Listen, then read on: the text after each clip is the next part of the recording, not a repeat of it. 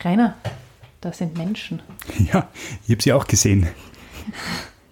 Ja, drei Leute bei uns im Podcast-Studio, ein riesiger Tisch, ein Meter Abstand zwischen allen mindestens, alles desinfiziert.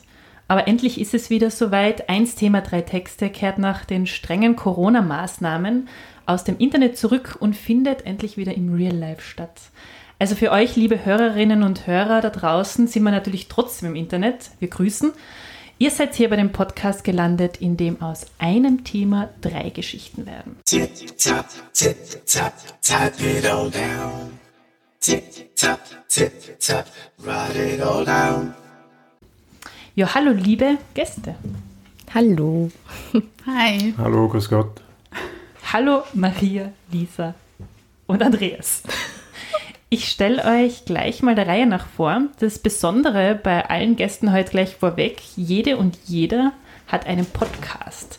Maria Wegenschimmel ist Sozialarbeiterin und betreibt den Sozialpod, in dem es um soziale Problemstellungen geht, wie zum Beispiel Obdachlosigkeit, psychische Betreuung im Strafvollzug, Gewalt in der Familie, Drogenkonsum und so weiter.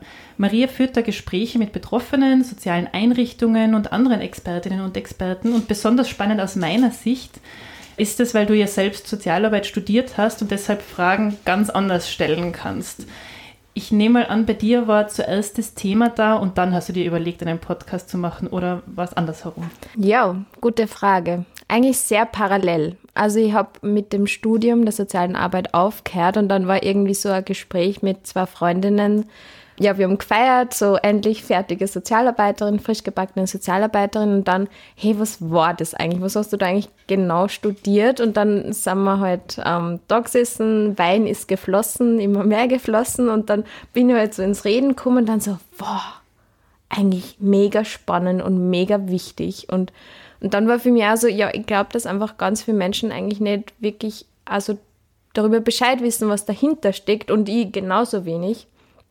Und parallel dazu bin ich eigentlich schon seit mehreren Jahren Podcast-süchtig. ähm, und dann war es für mich so, okay, ich bin so passiv. Ich höre ständig Radio, ich lese ständig passiv, ich höre ständig passiv Podcast. Und dann war so, warum nicht kombinieren? Also die soziale Arbeit mit dem Podcast und ja, probieren geht über Studieren, ja, über den technischen Hokuspokus hinaus trauen und dann habe ich gestartet. Aber es war eigentlich sehr parallel. Also die Radioarbeit und Podcastarbeit gleichzeitig mit der sozialen Arbeit macht einfach beides für mich sehr viel Sinn und viel Freude so. Mhm.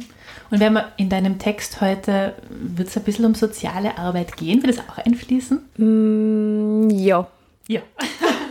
also ja, man, man kann es schon deuten. Ja, es passt schon. Mhm. Mhm. Ich stelle die zweite in der Runde vor. Und zwar, das ist Lisa Krammer. Sie ist Sprachwissenschaftlerin, Lehrerin und betreibt den Podcast Mundart, in dem es um Dialekte geht, aber auch um sonstige Spielarten der deutschen Sprache. Ein wunderbares Thema, wie ich finde. Und da geht es einerseits um Dialektrap, aber genauso um Geschlechtergerechtigkeit in der Sprache oder eben auch um einen ganz bestimmten Dialekt. Bei uns im Podcast geht es ja auch nicht ganz schriftsprachlich zu. Hast du uns schon dialektal analysiert? ja, es ist natürlich spannend, weil die Texte sind ja verschriftlicht, aber sie werden vorgelesen. Und da kann man ja, auch wenn der Text im, im Standarddeutschen geschrieben ist, kann man ja dialektal artikulieren. Mhm. Also das ist spannend, aber muss ich nochmals genau hinhören. Aber euch beide habe ich schon sprachlich im Ohr. Die anderen Gäste. Keine Aufzeichnungen. Keine Aufzeichnungen noch. Hast du dir überlegt, einen Text im Dialekt zu schreiben vielleicht? In keiner Sekunde, überhaupt nicht. Was ich überlegt habe, war wirklich so natürlich, wie bringe ich vielleicht irgendwie die Sprache rein? Schreibe ich vielleicht zum dem Thema passend finde ich da irgendwas Sprachliches, also einen sprachlichen Anknüpfungspunkt. Das war sofort da. Das war aber dann nicht so leicht umzusetzen. Mhm. Und dann, ja, habe ich dann irgendwie drauf losgeschrieben. Der dritte Gast ist Andreas Reiner. Er war schon beim Mundart zu Gast, als Wienerisch-Trainer eigentlich, in der Rolle als Wienerisch-Trainer mehr oder weniger. Bei ihm geht es aber nicht nur um das gesprochene Wort, sondern vor allem auch um das Geschriebene. Er ist Journalist und Texter und hat beim FM4 Wortlaut Literaturwettbewerb, ein Text von ihm hat es einmal unter die besten 20 und einmal unter die besten 10 Texte geschafft. Vor allem ist er bekannt aber als Wiener Alltagspoet. Das ist eine Facebook-Seite und auch eine Instagram-Seite, auf der er aufgeschnappte und lustige Konversationen aus dem Wiener Alltagsleben postet. Jetzt gibt es auch einen gleichnamigen Podcast, wo es kurz zusammengefasst um die Wiener Seele geht. Jetzt ist das heutige Thema ja eine Galaxie, die ziemlich weit weg ist von Wien. Wird man die Stadt in deinem Text trotzdem spüren? Ja, ganz einfach deshalb, weil mein Text tatsächlich äh, in Wien spielt. Ah ja. Ist dir Wien da gleich in den Sinn gekommen? Mir ist äh, nicht sehr viel in den Sinn gekommen, wie ich das Thema erfahren habe, weil ich keine Ahnung äh, hatte, was das ist, ähm, diese komische äh, Spiralgalaxie, um die es da gegangen ist. Ähm, und ich habe mich dann einfach hingesetzt und drauf losgeschrieben und es ist dann einfach passiert, dass das Ganze in Wien stattfindet. Äh, es, es könnte wahrscheinlich, so ehrlich muss ich sein, auch wenn ich sehr Wien verbunden bin, der Text könnte wahrscheinlich auch an jedem anderen Ort dieser Erde spielen. Aha. Ja, ich bin immer sehr begeistert, was wir für spannende Gäste vorstellen und noch gespannter bin ich jetzt aber auf eure Texte. Bevor wir aber damit anfangen können und damit unsere ZuhörerInnen auch vorher wissen, worum es geht, haben wir hier nochmal den kurzen Rückblick zur Themenziehung aus der letzten Folge. Der Artikel heißt IC 3209 ist eine Spiralgalaxie vom Hubble-Typ SBC im Sternbild Jungfrau auf der Ekliptik. Sie ist schätzungsweise 333 Millionen Lichtjahre von der Milchstraße entfernt und hat einen Durchmesser von etwa 80.000 Lichtjahren. Also gut, der Name ist ja ein bisschen abstrakt, aber irgendwie denkt man da an einen Fernzug, oder? Der Intercity IC 3209 verspätet sich um 40 Lichtjahre. Aber das Thema rührt irgendwie schon den Geist. Wie ist es eigentlich da gegangen? Was meinst du mit rührt den Geist? Naja, es ist irgendwie so, für manche ist vielleicht sofort eine Science-Fiction-Geschichte im Kopf, für andere geht es vielleicht sofort um was Philosophisches, wo komme ich her, mhm. wo gehe ich hin, mhm. wo werde ich nie hinkommen. Für manche ist es wissenschaftlich, für andere eher so transzendent, dass man mit, es bewegt den Geist. Äh, also, wollen eine Ausdrucksweise, aber ich habe tatsächlich daran gedacht, eine Science-Fiction-Geschichte zu schreiben und äh, rückblickend gesehen wäre das vielleicht auch die bessere Entscheidung gewesen. Ähm, schauen wir mal, was eure Hörer dazu sagen. Ich schaue sehr gern in den Himmel und in die Sterne, aber ich weiß nicht mal, wo der große Wagen ist. Und auf der Wikipedia-Seite ist dann auch was von Milchstraße und der Entfernung zur Milchstraße gestanden. Auch das sind für mich äh, relativ vage Anhaltspunkte. Also ich weiß, dass es die Milchstraße gibt, aber in Wahrheit war es für mich äh, ein wirklich schwieriges Thema, muss ich ganz ehrlich sagen.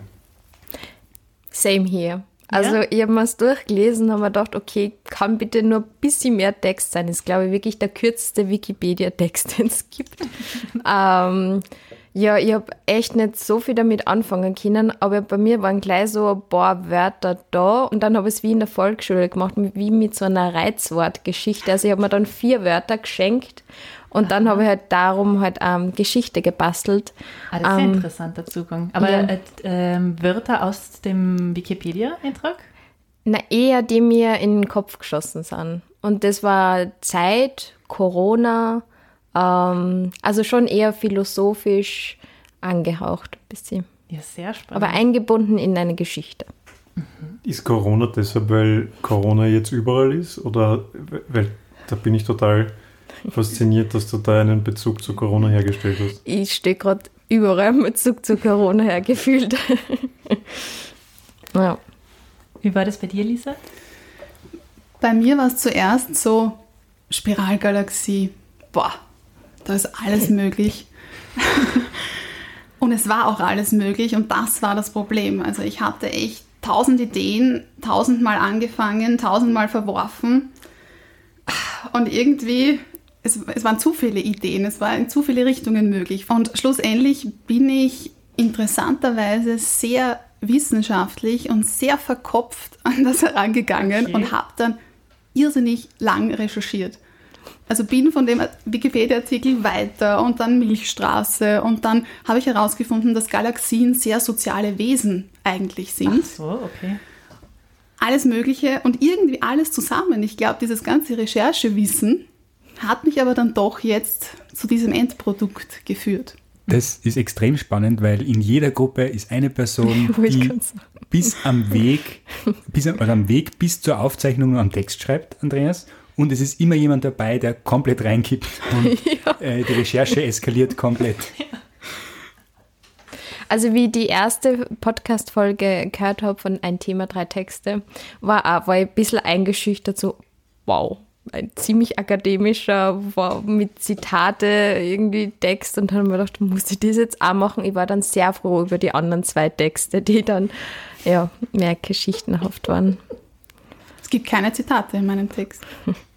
Aber in meinem auch nicht. In meinem Text gibt es, glaube ich, viele erfundene Fakten. Ich bin deshalb auch ein bisschen nervös, dass mit der Lisa eine Wissenschaftlerin neben mir sitzt. Gott sei Dank keine Physikerin, weil ansonsten würdest du wahrscheinlich, während ich meinen Text vorlese, aufspringen und den Raum verlassen. Ja, aber voll im Zeitgeist eigentlich, oder? So erfundene Fakten gegen Wissenschaft. Fake habe News. Ja, ich habe ja auch deshalb meine, meine Seite Wiener Alltagspoeten genannt, damit ich eben diesen Wahrheitsanspruch nie erfüllen muss. Und das ist viel, viel einfacher. Zum Beispiel die Lisa, alles, was die Lisa sagt, muss stimmen. Weil sie ist Wissenschaftlerin und ansonsten wird sie der Uni verwiesen, wenn sie einmal in ihrem Leben was Falsches sagt.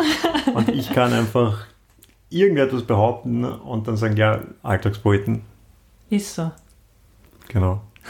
Aber hier kann ich frei sein, oder? Hier Von uns aus äh, sehr gerne. in, der, in, der, in dieser fiktionalen Welt ist alles erlaubt. Man weiß halt dann nie, ob deine Uni-Professoren-Kollegen diese Zuhören. Folge nicht hören und sich dann denken, wir müssen mal mit der Lisa sprechen. Naja, aber du kannst es so gut verkaufen. Manche Journalisten haben es ja so gut verkauft, um irgendwie Fakten zu liefern. Im Endeffekt waren es einfach nur erfundene Geschichten. So. Aber Katharina, das konnten wir uns überlegen. Ich weiß noch nicht, ob wir das richtige Klientel ansprechen, wenn wir sagen, kommen Sie zu uns, bei uns sind Sie frei. Reden wir noch drüber. Ja. Okay. Ja, ich würde sagen, ich bin ja schon mega gespannt auf eure Geschichten. Gibt es jemanden, der anfangen möchte? Das ist immer eine sehr gefährliche Frage. Ich kann gerne anfangen, mir ist es, mir ist egal. Also ich lasse gerne den Vortritt, ich kann aber auch gerne anfangen. Na dann bitte start, Start. rein. Text 1. Meine Geschichte heißt 333 Millionen Lichtjahre zur Milchstraße. Um 6 Uhr morgen prallt der erste Lichtstrahl auf den Grund des Leinzer Tiergartens. Zuvor war er 8 Minuten und 20 Sekunden unterwegs gewesen, was auf die Millisekunde genau der Gesamtdauer seiner Existenz entspricht.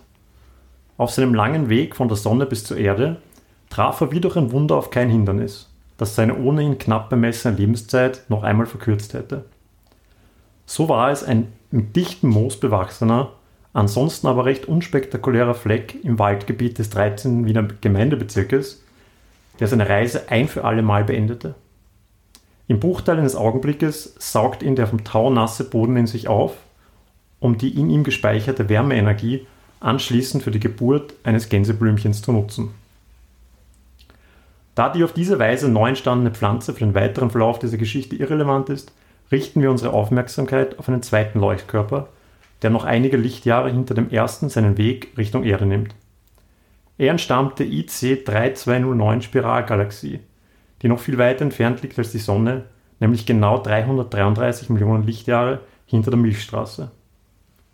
Obwohl er so zart ist, dass ihn ein menschliches Auge nicht wahrzunehmen vermag, sollte es genau dieser aus einer weit entfernten Welt herbeigereiste Energiestrahl sein, der mir an diesem Morgen möglicherweise das Leben retten würde. All dies geschah, ohne dass ich dem physikalischen Schauspiel um mich herum irgendeine Aufmerksamkeit widmen konnte. Diese wurde nämlich vollständig von einer in Relation weniger urgewaltigen, aber für meine unmittelbare Zukunft bedeutsameren Erscheinung beansprucht. Dem vor mir stehenden riesengroßen Wildschwein. Das Tier hatte sich nicht etwa langsam an mich herangepirscht, sondern war vielmehr einfach erschienen, so als wäre es direkt vor mir dem Erdboden entwachsen. Ein paar Augenblicke blickten wir einander an, unschlüssig darüber, was als nächstes zu tun sei, denn wir beide haben mit solch einer Situation keine Erfahrung. Schließlich trifft das Tier eine Entscheidung und senkt in einer bedrohlich wirkenden Geste den Kopf. Langsam öffnet es das Maul, sodass ich seine langen Vorderzähne herausragen sehe. Mein Körper spannt sich an, um sich auf den unmittelbar bevorstehenden Angriff vorzubereiten. Doch dann passiert es. Ohne dass ich es mitbekomme, prallt der unsichtbare Lichtstrahl aus der IC 3209 Spiralgalaxie auf die Schnauze des Tieres. Die winzige Menge darin gespeicherter Energie reicht aus, um die empfindlichen Schleimhäute des Tieres zu reizen. Blitzschnell schießt dessen von borstigen Haarbüscheln übersätes Haupt nach vorne.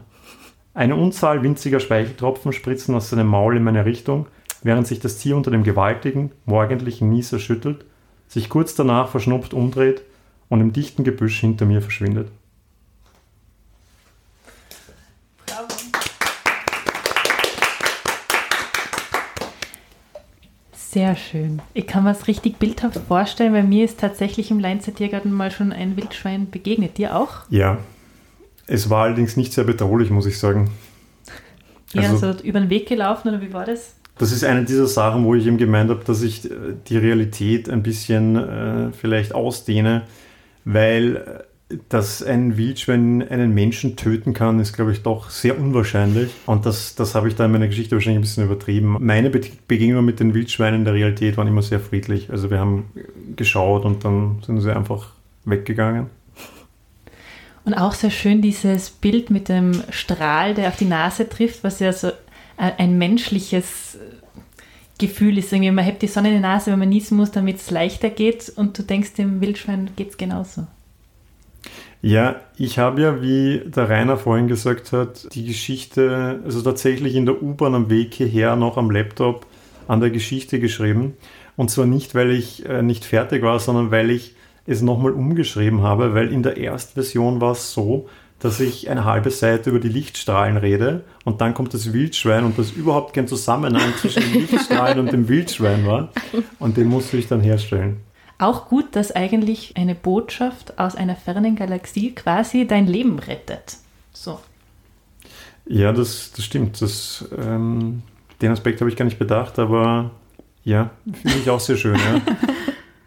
Ich, und das ist halt auch wieder sowas. Wahrscheinlich äh, kann das gar nicht sein, dass aus dieser Spiralgalaxie Licht auf die Erde kommt. Das, das ist wirklich leider frei erfunden. Aber wenn da draußen ein Physiker zuhört und jetzt sagt, nein, das stimmt eh, würde es mir urtaugen, wenn ihr mir das sagt. Ähm, Wir bitten Zuschriften. Ihr kriegt Zuschriften. Ja, wir bitten drum, jetzt Ja. einfach. Bitte. Und dann leiten wir es dir weiter. Das wäre super. Ja, da werden auch wieder zwei brandaktuelle Themen aufgeworfen, finde ich. Also, wenn man jetzt davon ausgeht, dass es in der Corona-Zeit passiert, Ich wollte mal sagen, Mein also Corona-Bezug ist da. ja, nämlich äh, Nature is Healing. Und äh, was man auch ableiten könnte, wäre so irgendwie Propaganda für Glasfaserkabeln. Und das wäre so, also das wäre so, so Apple in den 80er Jahren Werbung.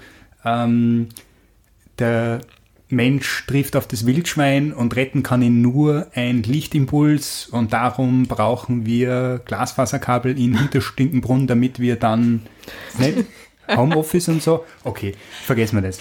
Eine neue Verschwörungstheorie. Also ich habe, muss ich dazu sagen, weder an Glasfaserkabel noch an Corona gedacht, wie ich die Geschichte geschrieben habe. Ähm, für mich ist Corona ja, glaube ich, wie für so viele andere da draußen ein Thema, mit, von dem man eigentlich nichts mehr hören möchte. Irgendwie haben jetzt alle zwei Monate über Corona geredet und ich, ich, ich finde, da kann man sich an Amerikanern ein Beispiel nehmen, die einfach, die, die scheißen jetzt einfach drauf und, und sagen, okay, wir, wir machen weiter, wir machen Party, wir hauen uns in die Swimmingpools zu 2000, weil wir wollen einfach von Corona nichts mehr hören und es sterben halt 100.000 Leute, aber wir, wir machen weiter. Ja, aber dann werden wir jetzt trotzdem was von Corona hören, würde ich sagen. Wenn ich Okay, weil-. Ein Blick auf mich. Text 2. Titel ist Ein Thema, drei Texte, Spiralgalaxie, Maria. so ist abgespeichert. Momo, ein kleines Mädchen, hatte einen wilden, pechschwarzen Lockenkopf, der so aussah, als ob er noch nie mit einem Kamm oder einer Schere in Berührung gekommen wäre. Sie hatte große, wunderschöne und ebenfalls pechschwarze Augen und Füße von der gleichen Farbe, denn sie lief fast immer barfuß. Momo hatte eine ganz besondere Gabe. Sie konnte zuhören, wirklich zuhören. Eine ganz besondere Verbindung hatte sie zur Meisterin Hora, der Zeitmeisterin, die gemeinsam mit Meister Hora die Spiralgalaxie bewohnte. Die Grauen Herren haben auch im bekannten Frühling 2020 die Stadt der Milchstraße besucht, wo Momo zu Hause war. Diese Herren waren die einzigen, die Staub aufwirbelten und den BewohnerInnen der Milchstraße die Zeit erfolgreich gestohlen haben. Und dann kam Corona und spaltete die EinwohnerInnen. Die einen hasteten von Ort zu Ort und fürchteten sich vor den grauen Herren, dem Staub und den unsichtbaren Bakterien. Die anderen wiederum wurden in die Häuser verbannt und hatten auf einmal Zeit. Zeit, die ihnen unbekannt war. Zeit, die ihnen bisher stets gestohlen wurde. Die kleine Momo konnte nichts anfangen mit der Werbebotschaft des angsteinflößenden Kanzlers der Milchstraße. Er benutzte Kriegsmetaphern und betonte stets, dass man sich in das eigene Haus mit Dach verschanzen sollte und die Türen zusperren sollte. Doch Momos Zuhause, das Amphitheater, hatte weder Dach noch eine Tür. Auch ihre Freunde hatten kein Zuhause.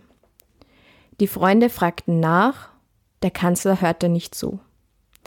Deshalb machte sich Momo auf den Weg zur Meisterin Hora in die Spiralgalaxie. Momo war eine Weile unterwegs. Wie lange genau, weiß sie nicht mehr.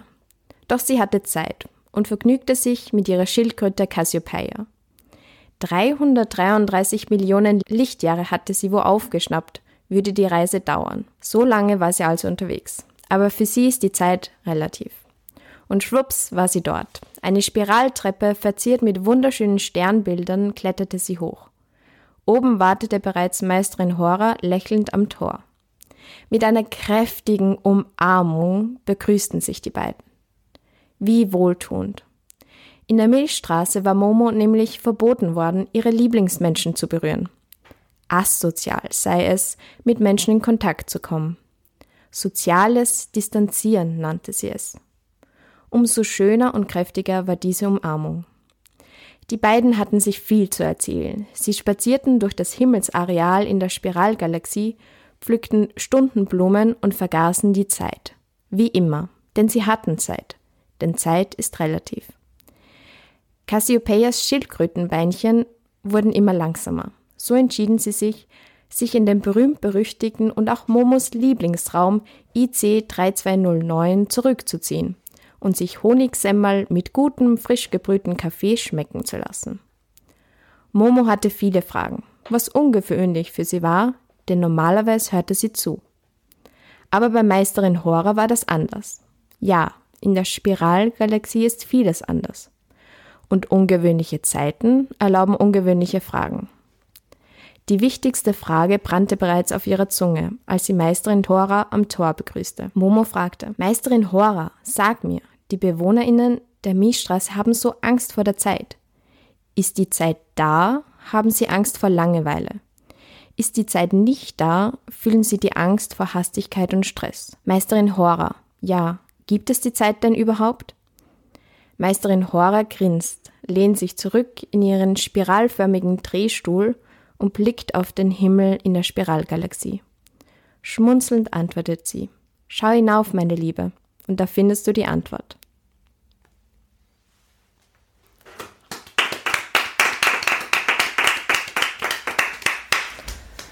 Wow, sehr schön. Eine Fortsetzung von Momo in der Jetztzeit irgendwie ja eine Fortsetzung, aber irgendwie auch keine Fortsetzung, sondern ja.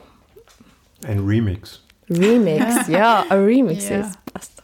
Es gibt ja diese Theorie, dass es unsere, also Theorie, nicht wissenschaftlich, aber dass es äh, unterschiedliche, wie sagt man denn da? Zeitgefühl? Nein, das ist so in, Unterschied in anderen Galaxien unsere Welt nochmal gibt aber, und dass es uns nochmal gibt, aber dass wir da andere Menschen sind und da Dinge anders ablaufen. Habt ihr das schon mal gehört? Dimensionen, meinst du? Ja, so Dimensionen, mhm. genau. Das ist fast ein bisschen so, oder? Ja, ähm, andere Zeitdimensionen Gefühl, glaube ich, lebt jeder in einer gewissen anderen Zeitdimension und mein Zeitgefühl und meine Zeitdimension ist anders wie deine und deine und deine und ich glaube, man kann so in gewisser Weise auch selber entscheiden, in welcher Zeitdimension man leben möchte. Ja. Und hat sich deine geändert während dieser Corona-Zeit jetzt? Ja, äh, volle. Und ich glaube, das war also der Punkt, warum ich auch die, die Geschichte dann also ich habe echt nicht lang geschrieben, die habe ich ähm, ja, sofort eingefallen, weil Momo geht einfach immer. Ähm, ja, also total entschleunigt und ich hoffe, dass ich mir echt mehr mitnehmen kann. Der, der vorige Frage mit mhm. dem Sozialarbeitsbezug, das haben wir vorher wirklich nicht so oft gedacht, oder ich habe mir nicht gedacht, dass es einen Bezug hat, aber jetzt beim Lesen haben wir schon gedacht, also ja. einiges kommt davor. Also so, die Menschen müssen funktionieren und ähm, funktionieren, funktionieren und ganz viele Menschengruppen einfach in der Corona-Krise auch nicht mitgedacht worden. So, bitte geht's, bleibt daheim, dass einfach manche Menschen auch kein daheim haben. Ähm, ja. Ja, und auch diese Aufteilung, oder? Die, ähm, wo man sagen kann, die Leute, die eh schon, denen es eh schon gut geht, die sind halt dann im Homeoffice und die, die Leute, die halt den Laden äh, am, am Laufen halten, die vielleicht auch weniger Geld ja. verdienen, die sind halt dann in der Hocken. Ja. Das, das war ja auch etwas, was äh, man Michael Ende vorgeworfen hat, wie Momo erschienen ist, dass er dieses Obdachlossein sehr glorifiziert darstellt, weil das ja auch total lauschig ist, wie die da alle in diesem Amphitheater zusammenleben.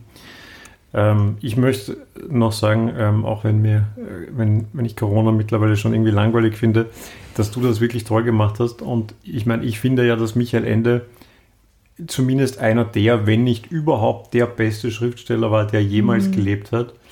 Deshalb, äh, ich habe noch nie gehört, dass jemand diesen Momo-Vergleich gebracht hat mit Corona. Nein. Und ähm, der ist aber wirklich äh, fantastisch. Ja, danke. Ja, Michael Ende kann ich nur unterschreiben. Also auch die unendliche Geschichte ist, mag ich wahnsinnig gern. Und ich finde es wirklich seine Geschichten einfach so zeitlos. Die gehen mhm. eigentlich immer.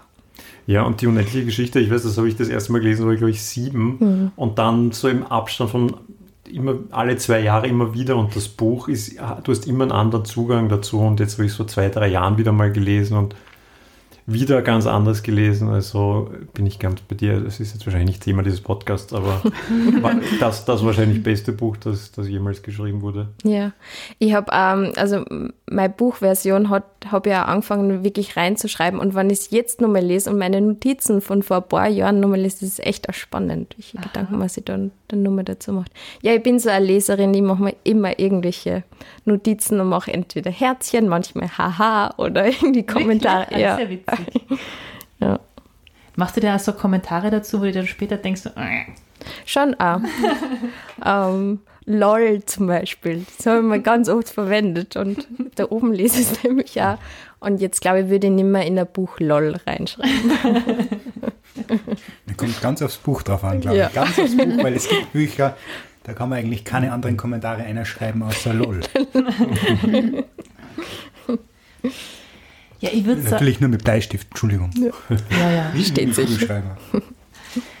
Ich würde sagen, kommen wir zum dritten Text in unserer Runde. Elisa, willst du starten? Ja, ich habe mich auch äh, mich grafisch ein bisschen inspirieren lassen. Das ah. sehen jetzt unsere Hörer und Hörerinnen nicht, oh. aber da müssen wir dann mal ein Foto davon Text machen. spiralförmig Toll. angeordnet. Wow. Werde ihn aber nicht so vorlesen, also habe ihn auch sozusagen normal verschriftlich, nicht in Spiralform, weil es ein bisschen mühsam hm. so. Wie geht das überhaupt in Word oder? Ah, da gibt es ein Tool dafür, ah. dass, dass das dann in so eine Form presst. Es schaut aus, als würde die spiralförmige Textung äh, Platz sparen. Ja. Ja, durchaus. Nachhaltig. Text 3. Die Wasseroberfläche des Sees schimmert in unendlich vielen Farbnuancen. Von Azurblau über Goldgelb bis hin zu Elfenbeinweiß. Die Wogen und der Wind scheinen miteinander zu verschmelzen. Die anbrechende Dunkelheit verwandelt die Kulisse in ein farbenprächtiges Lichtermeer. Kein Foto könnte diesen Moment konservieren. kein Wort dieser Stimmung Ausdruck verleihen. Die Luft riecht nach Sommerregen. Er liegt auf dem Rücken und sieht gedankenverloren in den Sternenhimmel. Sie kneift die Augen zusammen, um den Lichterrausch in ihr Gedächtnis einzuschreiben. Diese verschwommenen, tanzenden Farben. Ja, da, da, das ist sie. IC 3209, eine Spiralgalaxie. Galassia aspirale, wiederholt sie in ihrer Muttersprache. Jetzt erst bemerkt sie, dass sie den vorhin gesammelten Kieselstein immer noch in ihrer Hand hält. Durch das Anwärmen in ihrer Handfläche strahlte eine wohlige Wärme aus. Plumps. Der Stein fällt ins Wasser und bildet an der Wasseroberfläche Kreise. Kreise, die sich von einem zentralen Punkt wellenförmig ausbreiten, immer größer und größer werden. Diesen Ripple-Effekt haben sie schon unzählige Male gemeinsam beobachtet.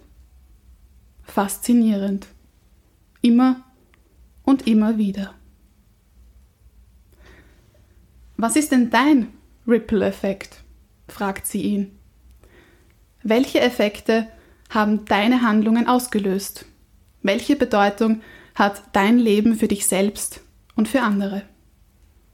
Und plötzlich, ganz plötzlich kommt ein Sturm auf. Sie spürt, wie Regentropfen ihr Gesicht bedecken und an ihrem Körper entlang perlen.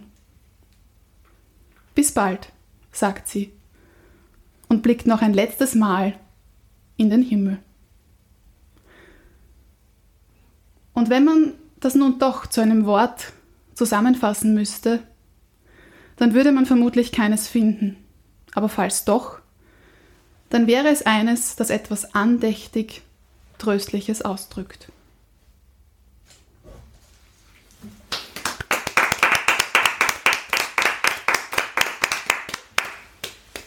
Ich finde das ein sehr spannender Text, weil man lebt so mit und man denkt so, ja, wer sind die Leute? Wer sind die Leute? Sag mal jetzt, wer die Leute sind. Aber du verratest es nicht. Würdest du es im Nachhinein verraten? Oder hast du da so Leute vor dir gehabt? Was haben die für Beziehungen zueinander? Oder ist es auch dir im Verborgenen? Ich weiß es nicht genau. Also es ist ein, ein Paar, ein Liebespaar, mhm. durchaus. Sie, da ist die Sprache ein bisschen drinnen, sie hat, also ihre Muttersprache ist Italienisch. Mhm. Und sonst weiß man nicht, nicht so viel. Ich habe leider eine ganz unromantische Assoziation gehabt und das ist beim Ripple-Effekt. Und jetzt deinen, deinen Hintergrund als Sprachwissenschaftlerin kennend und Mundart im Hinterkopf zu haben, ist mir sofort eingefallen, ich bin der Rippeltippel Nummer zwei. ich habe drei Rippel. Wie viele Rippel hast du? Rippeltippel Nummer drei. Ah, das hat man früher in der Schule gespielt, oder? Ja. Das, war, das war das mit dem angeschwärzten Korken und den ah. Verbrennungen bzw. Äh, Rußspuren auf der Stirn. Die man nimmer weggekriegt hat. Ich habe hab diesen, diesen Begriff des Ripple-Effekts noch nicht kennt, aber da ist für mich eine neue Welt aufgegangen ja. Also das Spiel kenne ich nicht. Wirklich nicht. Ah ja, das, das hättest du vielleicht mal zu Gemüte führen. Vielleicht so ein Westösterreich-Ding dann. Ich ja, ich wollte gerade sagen, so Oberösterreich-Salzburger Gegend. Mm. Spannend. Das, das war noch vor Smartphones. ja. Mich würde es interessieren, was du vorher gelesen hast, weil ich glaube, das hat einen eigenen, schon einen, einen Stil, der mal irgendwie bekannt ist. Vielleicht, was, was lest du gerade so, dass, dass du den Text so geschrieben hast? Du meinst jetzt äh, Lesen an Büchern oder eher meine Recherche, was ich Autoren oder Autorinnen? Also gerade lese ich nur Einstellungsforschung. mein, mein okay, Theoriekapitel okay. meiner Dissertation, das ist leider nicht so ganz so spannend und lebendig. Also in der Hinsicht wirklich, wirklich gar nichts. Aber bei mir war es so, also dieser Ripple-Effekt, also zu dem ist es gekommen, weil diese konzentrischen Kreise da waren Und dann habe ich zu den Kreisen recherchiert und dann ist der Ripple-Effekt gekommen und den braucht man dann so für diese Überleitung. Und wenn du jetzt den Ripple-Effekt erklärst, das heißt, ähm, etwas löst was aus und dann gibt es da Folgen davon, oder ist das so? Genau, Ja. genau. Und das kann man halt eben in der Psychologie, welche Folgen haben deine Handlungen, welche Effekte, man könnte auch sagen Domino-Effekt zum Beispiel, genau. Und diesen Ripple-Effekt kann man eben in ganz unterschiedlichen Dimensionen erklären. Gibt es ja nicht auch beim Podcasten? beim Schneideprogramm irgendwas mit Ripple, irgendwas, Rip- oder? Ach so. Das stimmt, da- das, ich glaube, du hast recht. Ja. Ich kenne den auch irgendwie aus dem Audiobereich. Aber ich habe keine Ahnung, was, immer, was es genau ist eigentlich. Ich habe jetzt gedacht, weil einer einen Podcast startet und dann startet Ja, das ist durchaus auch. Aber mich würde interessieren, wenn ich euch fragen darf, ähm, weil du gefragt hast, in, in, also in welcher Beziehung sind die beiden, Ja. wer sind die beiden? Das Ende ist, ist für euch, wie interpretiert ihr das Ende? Ist, ist da irgendein ein, ein Wendepunkt? Ist da irgendein Twist? Oder, also für mich hat das Ende eine gewisse Bedeutung, was nicht ganz offensichtlich ist. Würdest du das Ende vielleicht mal kurz vorlesen? Also so, es kommt dieser Sturm auf und sie spürt, wie Regentropfen ihr Gesicht bedecken und an ihrem Körper entlang perlen. Bis bald, sagt sie und blickt noch ein letztes Mal in den Himmel. Ist irgendwer tot? Ich habe auch an den Tod gedacht, ich habe mich aber nicht getraut, es zu sagen. Okay, ja. Also Die Liebe. die Liebe ist noch da, aber er ist nicht mehr da. Aber es ist mir jetzt auch erst beim zweiten, wo ich das zweite Mal gelesen habe, ist mir das eingefallen. Beim ersten Mal habe ich mir gedacht, sie treffen sich vielleicht jedes Jahr, um diese Galaxie zu sehen. Aber okay, spannend. Also es war, es war spürbar, der Tod, dass der Tod anwesend, dass der Tod unter uns ist. Ja. Aber es ist verschieden interpretierbar. Also es kann auch sein, dass... Ja, ich habe es jetzt auch erst beim zweiten Mal äh, rausgehört. Beim ersten Mal war es für mich mehr so, war ich sofort in so einer Sommerstimmung drin. Ähm, und diese ganze Todessache, die kam dann erst, wie du es jetzt nochmal gelesen hast. Ich habe am Anfang auch gedacht, vielleicht kommt jetzt so Instagram-Kritik. Weil, weil du diese schöne Landschaft beschreibst und so. Und dann so, das kann kein, ähm, kein Foto einfangen und den Moment kann kein Foto einfangen. Wir gedacht, vielleicht geht es jetzt so ein bisschen in die Richtung. Aber na. Was mich so grundsätzlich bei euch allen drei interessieren wird, es ist ja im Wikipedia-Artikel drum gegangen, dass diese Galaxie im Zeichen der Jungfrau ist. Habt ihr das gelesen oder? Weil da, da wäre für mich irgendwie sofort so das, ich habe mir gedacht, irgendwas kommt sicher mit Sternzeichen oder so. Einen Text mit Sternzeichen. Das habe ich gekonnt ausgeblendet. Also ich habe es gelesen, aber ich kenne mich mit Sternzeichen wirklich gar nicht aus. Ich krieg's nicht mehr mit von meiner Nachbarin, für die ist das ganz, ganz wichtig, aber ich habe das wirklich gar nicht mitbedacht. Ähm, ich kann mich nicht mal daran erinnern, das bewusst gelesen zu haben, muss ich ganz ehrlich sagen. Das war in dieser Tabelle da auf das. Okay. ich habe mich voll und ganz auf einfach dieses Galaxien-Ding konzentriert und irgendwie dann gleich gewusst, dass mit meiner Geschichte, dass es da irgendwie um den Weltraum geht und dass irgendwas aus dem Weltraum auf die Erde kommt. Und dann habe ich die Jungfrau wahrscheinlich einfach vergessen.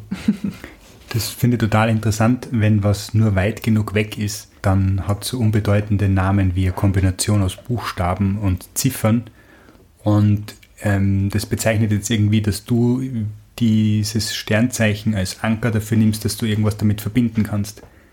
Aber in wie vielen Fällen ist es so, es muss nur weit genug weg sein und wir können es wegsperren und es ist unwichtig und es wird sich niemand daran erinnern, es sei denn, er hat einen speziellen Bezug dazu. Wie ist bei euch so der Schreibprozess grundsätzlich? Müsst ihr euch da viel quälen oder ist, geht es so locker flockig dahin? Bei dir, Maria, ist es eher so locker? Ja, bei allen Texten, die ich schreibe. Deshalb bin ich auch nicht so eine gute wissenschaftliche Schreiberin. Ich hasse Überarbeiten, alles. Und dann schreibe ich lieber gefühlsmäßig und dann ist es halt irgendwie, ja, das, was da ist, genau. Also ich mag lieber den Prozess, dass mir gut geht, wie dass ich dann akribisch nochmal jedes Wort irgendwie zerlege. Bei mir war es witzigerweise auch kurz so, Andreas, wie du erzählt hast. Also bei mir, wie die Geschichte, also ich hatte ja mehrere Geschichten, mehrere Versionen, aber ich dann wusste, okay, das ist es jetzt. Da war es dann so, dass zwischendrin auch ein kurzer Knick war, also zu ein großer Sprung und man hat halt irgendwie gemerkt, okay, ich muss diese Galaxie hier reinbringen. Also ich, ich, dachte mir wirklich, dass es nicht so schwer ist, irgendwie was reinzubringen, aber es ist doch so, das natürliche Schreiben ist einfach, du hast eine Idee, du hast einen Gedanken, du hast einen Geruch, du hast eine Emotion und dann, dann kommt der Rest. Mhm. Aber jetzt in diesem Fall war das irgendwie so ein Fleckerlteppich und ich musste irgendwie alles so ein bisschen, ja, vielleicht doch ein bisschen konstruieren mehr, dann doch. Mhm. Aber letztendlich ähm, musste ich dann eben nur das ein bisschen verbinden, aber dann habe ich eigentlich kaum was überarbeitet. Also dann mhm. war es das und dann war es auch nicht vonnöten, noch irgendwas auszubessern oder zu verlängern oder zu verkürzen. Mhm. Bei mir ist so, ich konstruiere prinzipiell sehr wenig beim Schreiben. Bei mir ist es eigentlich in 90% der Fälle so, dass wenn ich anfange mit einer Geschichte, dann weiß ich selber noch nicht, wie sie ausgeht was in der Literaturwissenschaft sehr unterschiedlich interpretiert wird. Manche sagen, dass das total laienhaft ist und manche sagen, es ist eh super und in Ordnung. Was bei mir allerdings ist, ist, ich ähm, schreibe 100.000 Mal einen Text um und zwar bei dem auch so. Also ich schreibe meistens so eine Rohfassung, die fetzt sich irgendwie hin. Da geht es dann eben so darum, dass ich halt die Struktur und die Geschichte mal habe. Und dann kommt die Feinarbeit und die kann sich dann ziehen. Ähm, also da, ich, ich, bin jemand, der wirklich sehr, sehr oft umschreibt und den Text auch hunderttausend Mal liest ähm, und auch so ein bisschen im Kopf vorliest, wo ich auch gar nicht weiß, ob das gut ist. Vielleicht ist das auch schlecht. Vielleicht sollte ich einfach mal die erste Version von allem, was ich schreibe, einfach die erste Version hm. veröffentlichen. Vielleicht wäre das dann viel besser. Hebst du sie auf, die alten Versionen, oder Nein. alles vernichten? Nein. Ah, stimmt, das wäre mal interessant, das dann zu vergleichen. Ja, das ist ja wieder was gelernt heute. Ich werde ab jetzt alle Versionen aufheben. The first cut is the deepest. Kann ich nichts hinzufügen. Aber das mit dem Lesen ist ein wichtiger Punkt, weil also das ist, war für mich ganz zentral. Also sobald mal drei Sätze da waren, dann muss ich das lesen und, und gerade bei so einer Geschichte, wo das irgendwie so auf die, die Sinne und so alles anspricht, da war das Lesen ganz wichtig. Das Lautlesen. Ja. Ich finde Sprachmelodie generell unglaublich wichtig, äh, auch wenn es darum geht, die literarischen Qualitäten von einem Text zu bewerten. Dann ist mir das sehr wichtig. Anderen Leuten ist, glaube ich, wurscht, die, die denken halt, okay, es geht halt um den, um den Inhalt oder die Aussage oder sowas, aber für mich ist die Sprachmelodie total wichtig und die habe ich auch bei deinem Text eben sehr gut gefunden, Lisa. Weil du vorhin gesagt hast, du weißt das Ende am Anfang nicht. Ist es eine bewusste Entscheidung? Ist dir dann Fahrt, wenn du das Ende weißt? Nein, das ist keine bewusste Entscheidung. Die Frage habe ich mir auch noch nie gestellt. Also ich, ich weiß nicht, ob mir dann Fahrt wäre. Vielleicht, ja. Ja, kann gut sein, dass mir dann Fahrt wäre. Vielleicht wäre es aber auch einfacher. Ähm, ich verliere mich nämlich auch beim Schreiben sehr oft und schreibe dann so vor mich hin und dann komme ich drauf, eigentlich führt das zu nichts. Mhm. und das ist dann oft ein bisschen frustrierend, weil das ist dann oft habe ich so einen ganz netten Text, aber irgendwie hat er keine Konklusion und dann lasse ich es wieder. Vielleicht ist es besser, man, man weiß das Ende im Vorhinein, aber bei mir ist es einfach nicht so. Ich glaube, es gibt so einfach unterschiedliche Typen, mhm. weil egal mit wem man redet, jeder hat irgendwie einen anderen Zugang dazu und jeder hat irgendwie so das Gefühl, ja, so wie ich das mache, ist vielleicht dilettantisch. Und es sind aber, keine Ahnung, die Hälfte macht so, die andere Hälfte anders oder Drittel, Drittel, Drittel oder keine Ahnung was. Es gibt, ich weiß gar nicht, ob es eine richtige Lösung gibt. Es eine professionelle mhm. Herangehensweise, vielleicht wenn jemand Berufsschreiber ist oder so, mhm. oder Berufsschreiberin. Aber so im Kreativen. Ich habe dann vorhin einen spannenden Podcast Hotel Matze mit Herrn Suter, Martin Suter, wo der, ah. vielleicht habt ihr die Folge eh gehört, kann ich sehr empfehlen. Und das ist ein professioneller Schreiber und der, ich glaube, dass er gesagt hat, er, er weiß in Anfang und in Schluss und dazwischen bastelt er. Sehr spannend. Aber ich glaube auch, dass das sehr persönlichkeitsabhängig ist. Mhm.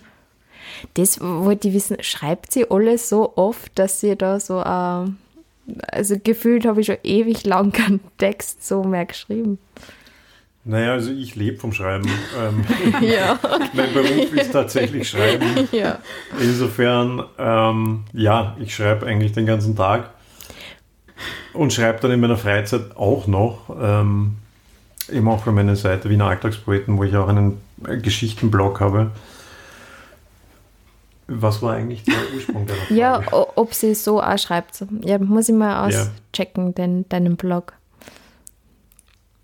Bei mir ist es natürlich eine, eine andere Art von Schreiben. Also wirklich, es war für mich spannend, weil wirklich so drauf losgeschrieben, so wirklich einen zusammenhängenden Text. Also ich bin schon sehr, ich habe so ein Notizbüchlein, wo, wo alles Mögliche reinkommt, Sprüche, Gedanken, alles gemixt, aber dann irgendwie einen zusammenhängenden Text, so in einem Guss, das war schon lang nicht mehr. Mhm. Beim Schreiben ist es ja auch so, also man hat den Prozess, wo man alleine ist und schreibt und dann liest man den Text vielleicht vor oder präsentiert ihn, veröffentlicht ihn oder was auch immer, liest ihn bei uns im Podcast vor. Und dann gibt es ja Früchte zu ernten. Also äh, ganz viel Fame oder Geld oder keine Ahnung was. Bei uns gibt es jedenfalls einen Preis. Ja, ja. Und zwar ist es ja bei uns so, dass nicht äh, der beste Text gewinnt, was auch immer das heißen mag, sondern es gewinnt der Text, der zufällig eine Kategorie trifft, die wir jetzt aus dem äh, Kategorienfederpenal ziehen, also so romantischste Geschichte oder gruseligste Geschichte oder sowas. Also ihr habt es nicht wissen können, aber jetzt müsst ihr euch da bewähren in einer von den Kategorien. Also, ah, genau. Und bevor wir die Kategorie ziehen, ne, Spannung aufbauen, äh, wird auch der Rainer noch verraten, was es für einen Preis heute zu gewinnen gibt. Ah, genau. Wir bemühen uns ja nicht nur immer für euch, liebe Hörerinnen und Hörer, Kurzgeschichten-Stars aufzutreiben, sondern wir wollen auch für unsere Gäste die Sternchen vom Himmel holen. Daher gibt es heute ein Set im Dunkeln leuchtender Sterne abzustauben. Die kann man dann daheim auf die Decke kleben und ähm, zum Beispiel beim nächsten Lockdown von weit entfernten Galaxien träumen. Oder man kann sie einzeln an liebe Menschen verschenken und ihnen dann so Sachen sagen wie, du bist mein Augenstern, Teil meiner Galaxie oder halt oh. der ärgste Abstürzer des Universums, je nachdem. Also wunderbare Leuchtsterne. Wir legen es mal da in die Mitte. Mhm. Mit unendlich viel Verwendungsmöglichkeiten. Ja, und jetzt müssen wir die Kategorie ziehen. Das ist das Kategorienfederpenal. Und das klebt man wohin? Das kann hat hinten so selbstklebende Dinge. Also kann, kann, man, auf sich selber kleben. kleben. Kann man auch, ja. Cool. Also ich habe es schon vorher unten ausprobiert, sie leuchten schon so. So, während ihr da Nachfragen gehabt habt zum Gewinn. schon wichtig. Kann man den Gewinn teilen? Grundsätzlich schon. Kann man auch. Ich, ich möchte nicht, keine, nicht so diese Mitleidsmasche jetzt äh, anfangen, oh. aber also ich habe natürlich einen Sohn, der würde diesen Preis natürlich lieben. Also ich will niemand bei. Ich bin am Samstag Tante geworden. Also ja, ich, okay, ah, da eine Kandidatin. Na gut. Wir haben jetzt eine Kategorie mhm. gezogen, während ihr euch da unterhalten habt. Und zwar gibt es heute diesen wunderbaren Sternenhimmel zu gewinnen in der Kategorie Gruseligste Geschichte. Hm gruseligste Geschichte. Ihr könnt jetzt kurz überlegen. Es kann dann jede und jeder für sich selber argumentieren, warum er oder sie die gruseligste Geschichte hat. Aber um zu, für die leichte Orientierung für euch und äh, für unsere Hörerinnen und Hörer da draußen wird Rainer jetzt so in Herzblattmanier mhm. zusammenfassen, um was es in euren Texten gegangen ist. Welche Geschichte wird heute in die Kategorie Gruseligste Geschichte den wunderbaren leuchtenden Sternenhimmel gewinnen? ist es Text Nummer 1 von Andreas, der auf erstaunliche Art und Weise zeigt, dass auch eine sinnlos und elendslange Reise am Ende irgendwo doch noch einen Sinn haben kann. Zum Beispiel eine 333 Millionen Jahre lange Reise in eine entfernte Welt, wo man dann mir nichts, dir nichts einer Person mit einer anderen Kreatur konfrontiert, zum Beispiel das Leben retten kann. Oder ist es Text Nummer 2, eine Adaption des Kinderbuchklassikers Momo, die uns nach einem kurzen Spaziergang im Sternbild Cassiopeia auf ein resches Honigsemmel und frisch gebrühten Kaffee zur Zeitmeisterin Hora entführt?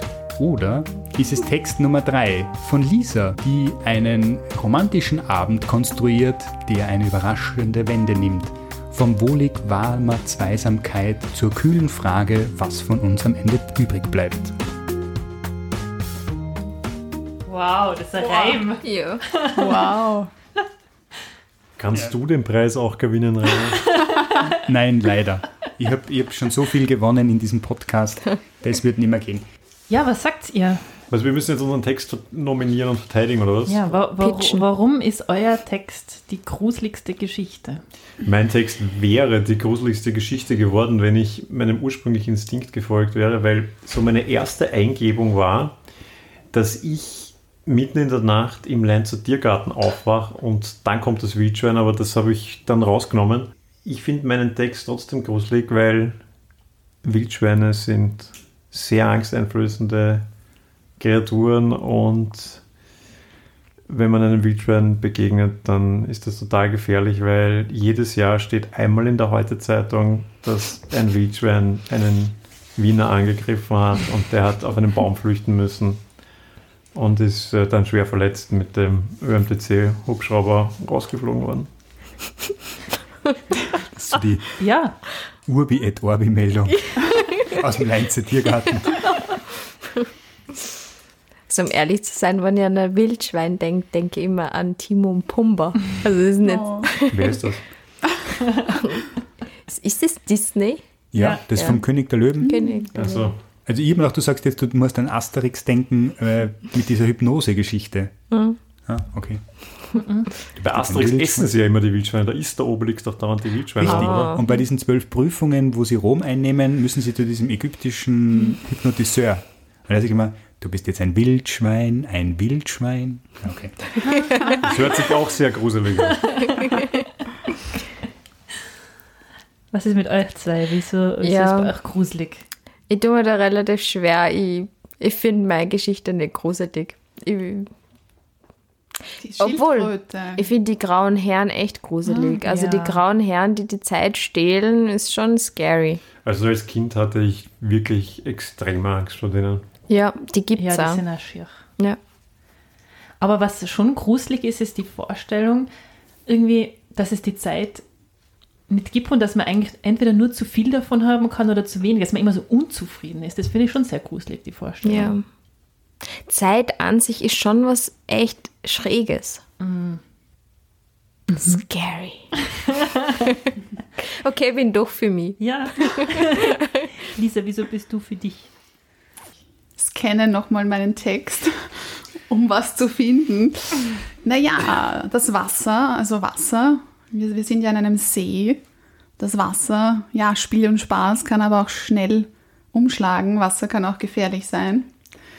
Und ansonsten, wir haben es dann ein bisschen interpretiert und so die, die Grundintention war ja auch, es, hier, ist, hier ist jemand gestorben, hier ist jemand nicht mehr da. Und Ein das Crime heißt, Scene eigentlich. eine Crime Scene. Man, man weiß nicht, wie ist er gestorben, hat sie ihn umgebracht oder es ist, es ist vieles noch offen.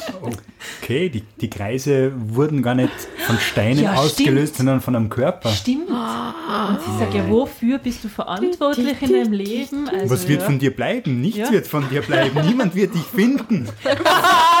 Jetzt sind wir aber im Betonbatschal-Milieu.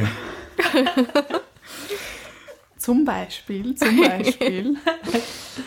Aber so generell, der Tod Tod ist, ist auch gruselig. Tod ist auch schier und grauselig und gruselig und man hat ja doch, auch wenn man es oft wahrscheinlich ähm, nicht so zeigen möchte, aber man hat doch Angst vor dem Tod. Ja. Im Prinzip geht es ja dann, hat man bei euch bei allen Texten Angst vom Tod? Tod durch Wildschwein, Tod durch Mord Partner. und Tod durch Zeitablauf einfach. Das hat es jetzt nicht mehr einfacher gemacht. nein, nein, das, ja, das ist wahr. Ja. Ja, ich würde sagen, wir heben uns, jeder darf eine Hand heben, aber nicht für sich selbst. Das ist jetzt erschwerend. Und wir zwar, wir zwar stimmen auch mit. Stimmt mal mit. Wer ist für den Text von Maria? Jetzt sind wir null Hände. Ich sehe keine. Oh nein. Wer ist für den Text vom Andreas? Das waren jetzt drei Hände. Ja, drei Hände und wissen wie viele Leute? Fünf. Fünf.